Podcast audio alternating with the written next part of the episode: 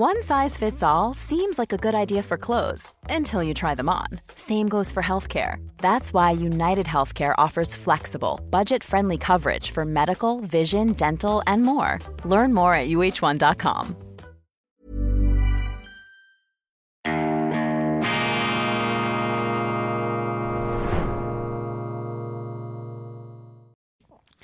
Grüezi miteinander, ganz herzlich willkommen und einen wunderschönen guten Morgen, meine sehr verehrten Damen und Herren, liebe Freunde. Ich begrüße Sie zur schweizerischen Ausgabe von Weltwoche Daily, die andere Sicht, unabhängig, kritisch, gut gelaunt am Montag, dem 6. November 2023. Je schlechter die Zeiten, je finsterer die Gegenwart, desto besser muss die Laune sein, denn eine schlechte Laune hilft ihnen nicht weiter, wenn draußen alles einstürzt und vom Wahnsinn durchtobt, durchzuckt wird, dann ist eben Zuversicht gefragt. Und je größer die Probleme, je größer die Missstände, desto größer ist ja auch die Herausforderung und desto kleiner ist die Schwierigkeit oder desto einfacher ist es, diese Probleme zu erkennen. Und deshalb darf man sich da nicht verrückt machen lassen von all den negativen Schlagzeilen. Verzeihen Sie übrigens, dass diese Sendung etwas später aufgeschaltet wird als üblich. Wir hatten heute Morgen Tonprobleme. Ich habe eine Sendung aufgezeichnet, vermutlich die beste Sendung, die ich je gemacht habe. Allerdings hat der Ton nicht funktioniert und wir haben es erst später gemerkt. Also sozusagen in reinen Lippen ähm, ähm, stummen Ausführungen habe ich da das Weltgeschehen kommentiert. Deshalb äh, bitte entschuldigen Sie, dass wir heute etwas später dran sind. Wird die SVP übermütig nach ihrem nicht so berauschenden Wahlerfolg? Ja, ein Wahlerfolg, ein Wahlsieg ist es. Aber wenn man da gelesen hat, was die Zeitungen, vor allem die deutschen Zeitungen, alles in diese Schweizer Wahlen hineingedeutet haben, ja, dann ist das eben nicht so krass ausgefallen. Die deutschen Zeitungen passen Sie übrigens auf. Also wenn Sie etwas lesen wollen, was verlässlich nicht stimmt über die Schweiz, dann müssen Sie deutsche Zeitungen abonnieren. Die SVP aber eben jetzt vielleicht etwas übermütig. Ich lese da in der Sonntagszeitung von gestern, SVP will Gassis als Außenminister absetzen. Das ist die etwas steile Interpretation eines äh, Interviews oder einer Aussage, die die Kollegen gemacht haben mit SVP-Nationalrat Franz Grüter. Franz Grüter kritisiert die Stellungnahme des Außenministers, des FDP-Außenministers Gassis in Bezug auf diese UNO-Resolution, sofortiger Waffenstillstand in Gaza ohne Verurteilung der Hamas ohne Bekräftigung des Selbstverteidigungsrechts von Israel. Wir haben darüber gesprochen. Es war ein Fehler der Schweizerischen Eidgenossenschaft, hier ähm, sich auf die Seite der Israel-Kritiker zu schlagen, so verständlich der Ruf nach einem Waffenstillstand auch sein mag. Diese Kritik ist sicherlich in der Sache berechtigt. Und Franz Grüter hat dann noch hinzugefügt, ähm, im Grunde wäre Ignazio Gassis vermutlich besser aufgehoben im Innendepartement als Arzt, als Nachfolger von Alain Berset, als da in diesem an Minenfeldern überreichen Außendepartement. Trotzdem ist das natürlich politisch hochriskant, was da der SVPler gemacht hat, denn noch stehen ja mehrere Wahlgänge an mit Blick auf die Ständerats Ausmarchungen. Im Kanton Aargau steht ein aussichtsreicher SVPler zur Wahl, Benjamin Gietzendander, und im Kanton Zürich ist es ja Gregor Rutz, der versucht da ins Stöckli, in die Standesvertretung vorzudringen. Und wenn man äh, vor diesen Wahlgängen jetzt von Seiten der SVP auf die FDP losgeht, auf ihren Außenminister, dann kommt das natürlich bei den FDP-Wählern und FDP-Anhängern nicht gut an und da ist sowieso in der Politik äh, ist ja die Überempfindlichkeit relativ hoch ausgeprägt. Austeilen können alle, aber einstecken eigentlich fast niemand. Und deshalb ist das nicht klug, wenn man vor so einem Wahlgang noch ähm, bestimmte außenpolitische Rechnungen oder Bundesratsrechnungen aufreißt. Allerdings, man muss sehen, die Zeitung hat sehr, sehr steil interpretiert und die Kritik ist auch nur teilberechtigt. Natürlich hat Ignazio Cassis mit seinen Leuten hier eigenmächtig die UNO-Positionierung der Schweiz festgelegt. Das ist ein Missstand, das ist ein Unglück für unser Land. Aber das Grundproblem besteht doch darin, dass wir überhaupt in der UNO und im UNO-Sicherheitsrat dabei sind.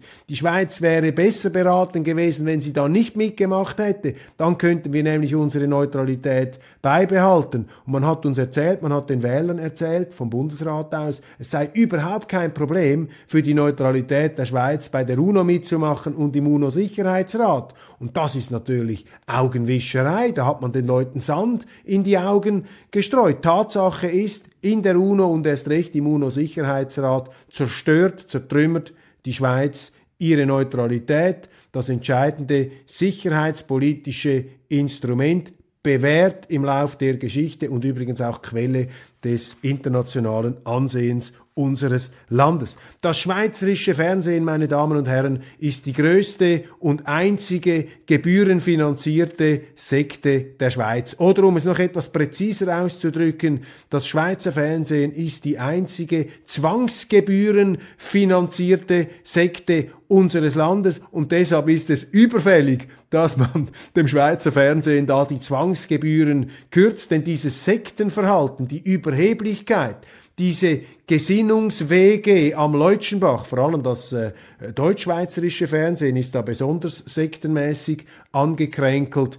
Das ist Ausdruck einer Arroganz, einer institutionalisierten Arroganz, die eben auch daher kommt, dass diese Sendeanstalt, welch erhellendes Wort, diese Sendeanstalt, dass die eben zwangsfinanziert wird. Die haben viel zu viel Geld und zu viel Geld macht überheblich, zu viel Geld macht übermütig und dieses Schweizer Fernsehen in seiner heutigen ähm, Verfassung, vor allem die politischen Bereiche und politischen Abteilungen, die sind eben nicht offen, neutral und darauf ähm, erpicht, die Vielfalt unseres Landes abzubilden, sondern diese politischen Abteilungen sind gekidnappt von Überzeugungstätern, von meist linksgrünen, ideologisch ähm, marinierten, eingefärbten, eingetauchten, eingebetteten Journalisten, die eben den Leuten erzählen wollen, wie die Schweiz sein soll, nicht wie sie ist. Und das ist ein Problem und deshalb ist es richtig, dass es da eine Volksinitiative gibt, die dem Schweizer Fernsehen dieser einzigen zwangsgebührenfinanzierten Sekte der Schweiz äh, die Gelder kürzen möchte.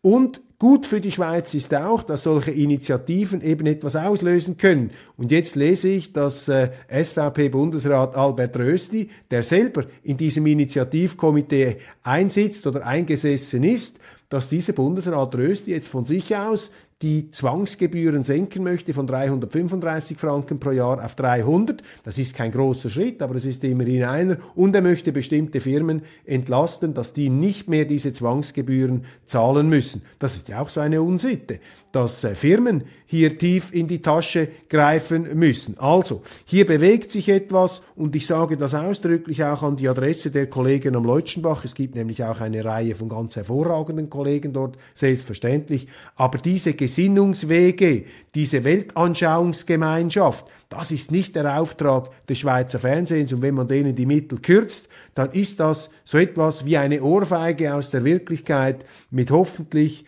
heilsamer Wirkung, die dazu führen wird, dass eben diese ähm, Wegekollegen da wieder etwas näher an die Lebenswirklichkeit ähm, ihrer Zuschauer herankommen. Nationale Kundgebung in Bern, Tausende solidarisierten sich in Bern mit den Palästinensern. Äh, mindestens 5000 Personen haben am Samstag für ein Ende des Kriegs in Gaza protestiert. Die bewilligte Demo verlief größtenteils friedlich. Allerdings sind auch bei uns Islamisten auf die Straße gegangen.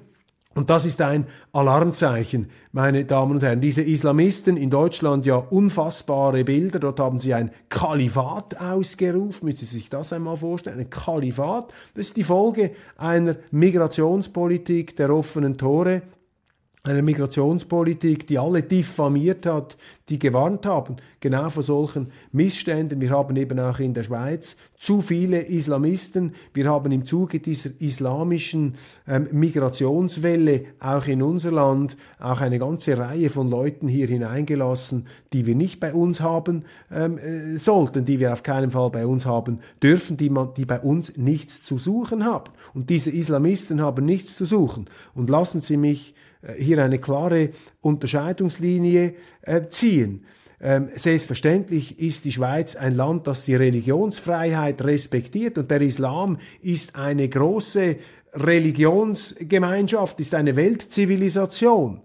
Aber ähm, es ist bei uns nicht die Leitkultur und man muss überall dort eine Grenze ziehen, wo der Islam ähm,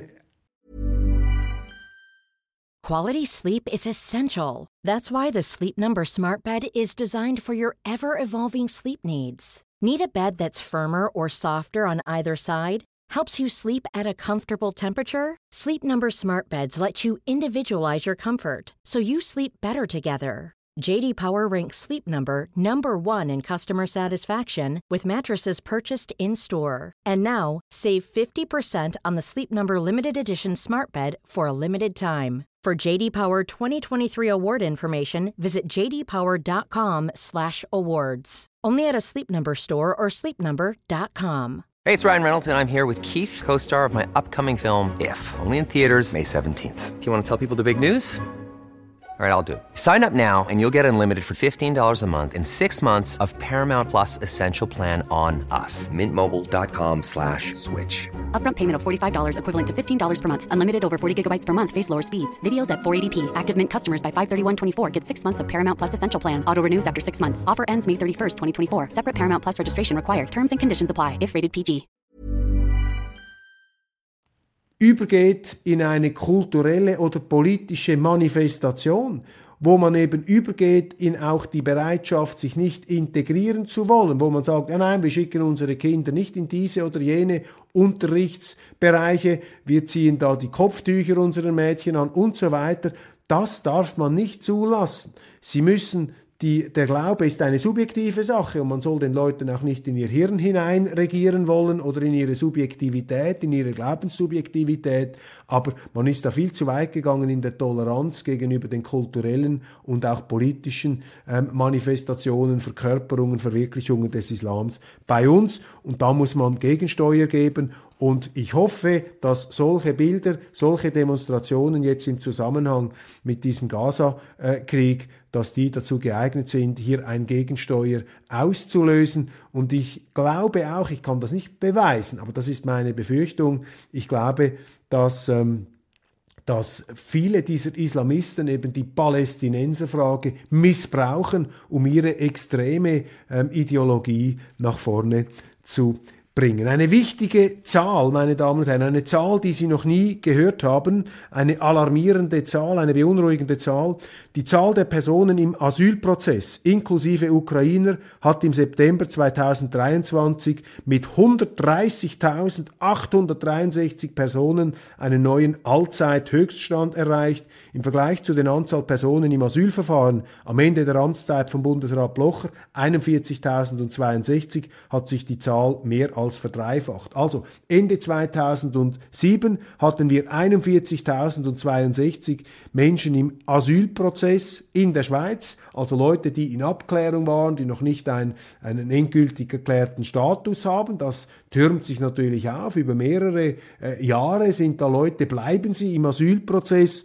Und heute sind das 130.863 Personen, also mehr als eine Verdreifachung gegenüber der Ära von Altjustizminister Christoph Blocher. Er hat es ja fertiggebracht, mit seinen Leuten damals die Zahl der Asylgesuche herunterzubringen in der Schweiz. Durch politische ähm, Initiativen, durch den Willen der Asylgesetzgebung nach Achtung zu verschaffen. Und wenn Sie die Zahlen anschauen in finanzieller Hinsicht, dann ist das äh, mehr als beunruhigend. 3,9 Milliarden Franken sind nun im Bundeshaushalt reserviert für diese ganze Asylchaos-Thematik. 3,9 Milliarden Franken, das sind 1,3 Milliarden Franken mehr als 2022.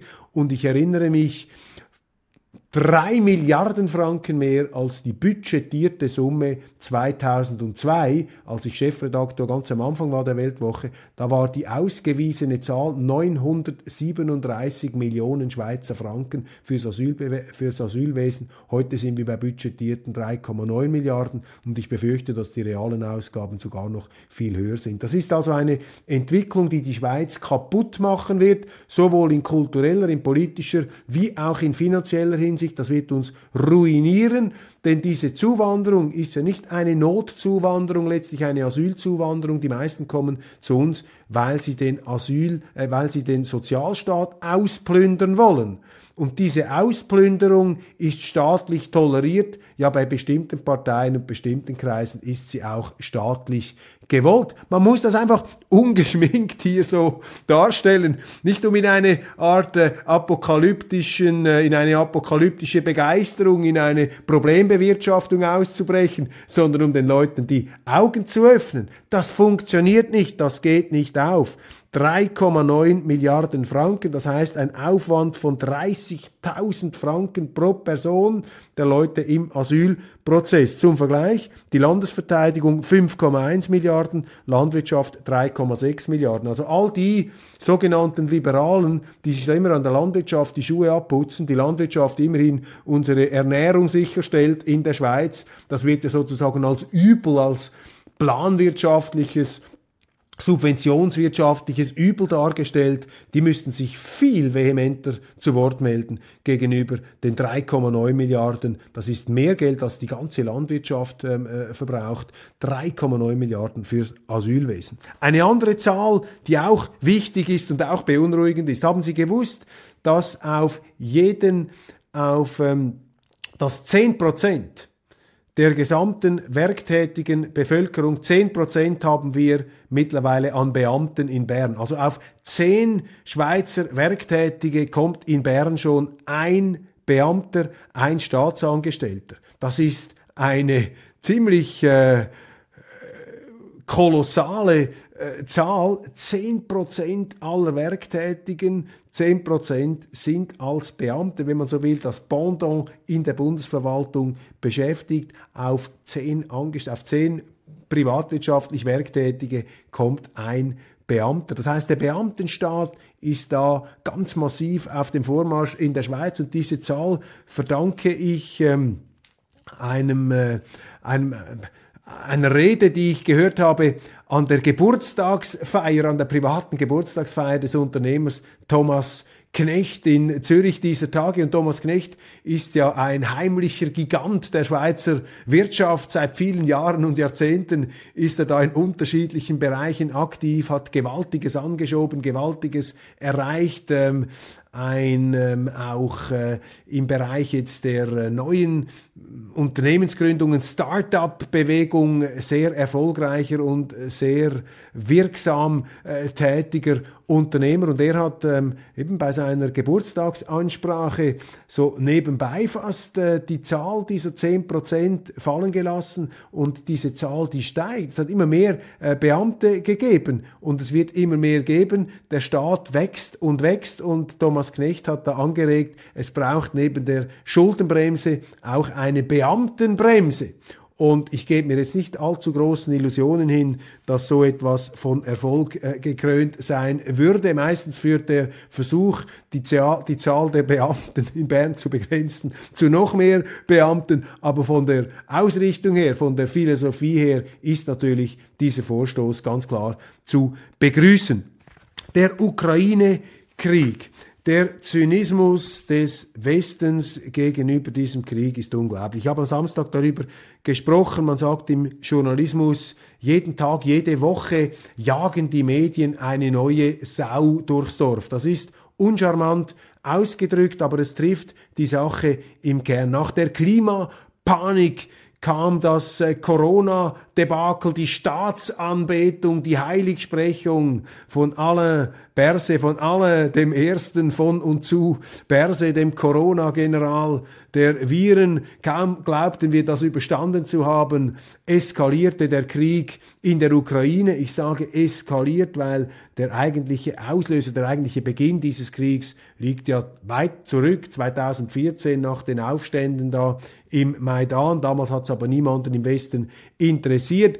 Und äh, dann waren wir in diesem Ukraine-Krieg und jetzt haben wir die Eskalation in Nahost und niemand redet mehr vom Ukraine-Krieg. Und das ist bemerkenswert, weil sie einfach sehen, wie unseriös auch diese Parolen und diese Schlagzeilen und diese politischen Beschwörungsformeln ähm, des letzten Jahres waren. Was hat man uns da nicht alles eingetrichtert und eingeredet? In der Ukraine werde der Westen verteidigt, in der Ukraine würden unsere Werte ähm, verteidigt, ein biblischer Endkampf sozusagen zwischen der freien Welt und der Welt der Autokratien. Und äh, die Ukraine sei da von einem grandiosen Erfolg äh, zum nächsten unterwegs. Und jetzt merken wir, was wir hier ja schon seit langem sagen, das ist Wunschdenken, es geht nicht. Und mittlerweile haben sie auch die amerikanischen Generäle gemerkt, unter anderem ähm, Ben Hodges, der äh, jetzt in der Neuen Zürcher Zeitung dazu interviewt wird. Und die NZZ hat ja sozusagen als williger Abnehmer dieser Erfolgsmeldungen, dieser zunehmend weltfremden Erfolgsmeldungen gewirkt. Und jetzt sind also zwei da äh, dabei, sich einzugestehen, dass sie einfach die ganze Sache falsch beurteilt haben. Und ich sage das nicht im Triumphgefühl des Besserwissens, sondern der Zynismus besteht eben darin, dass man natürlich durch diese Jubelmeldungen, durch diese Beweihräucherung, durch diese treue Parolen, wir werden euch niemals im Stich lassen, hat man natürlich den Ukrainern falsche Hoffnungen gemacht. Man hat ihnen eine auch eine, eine Stärke sozusagen eingeimpft, die sie faktisch gar nicht hatten. Und man hat dadurch eben verhindert, einen Frieden, der bereits im April 2022 möglich gewesen wäre. Damals, so lesen wir, so hören wir auch aus amerikanischen Quellen, hätten ja die Ukrainer und die Russen mehr oder weniger sich schon verständigt gehabt auf eine Friedenslösung. Aber dann hat der Westen interveniert, gesagt, auf keinen Fall dürft ihr das zulassen. Man hat die Ukrainer aufmunitioniert, auch mental aufmunitioniert. Die Medien haben da mitgemacht und am Schluss geht ein ganzes Land zu Schanden. Da sehen Sie jetzt die Problematik einer solchen ja, gefühlsgesteuerten extremen Politik und sogar die Schweiz hat sich hinreißen lassen, ihre Neutralität preiszugeben. Ein großer Fehler, nie hätten wir das tun sollen. Die Einsicht kommt allmählich, leider natürlich wie immer zu spät, aber immerhin, der Mensch ist ja Weltmeister darin, sich Katastrophen und Probleme einzubrocken. Aber zum Glück sind wir ja immer auch wieder in der Lage gewesen, die Katastrophen, die wir uns selber da ähm, eingebrockt äh, haben, die auch wieder auszulöffeln, die auch zu überwinden. Und so wird es auch dieses Mal sein. Und unsere Aufgabe besteht darin, die Zeit zu verkürzen von der äh, Problemerzeugung bis zur Problemlösung mit den uns äh, ja beschränkten zur Verfügung stehenden Mitteln. Ich danke Ihnen ganz herzlich für die Aufmerksamkeit, wünsche Ihnen einen wunderschönen Tag. Verzeihen Sie bitte noch einmal die Verspätung und ähm, wir, äh, ich wünsche Ihnen einen wunderschönen Tag, freue mich jetzt auf die internationale Ausgabe. Machen Sie es gut und bis bald.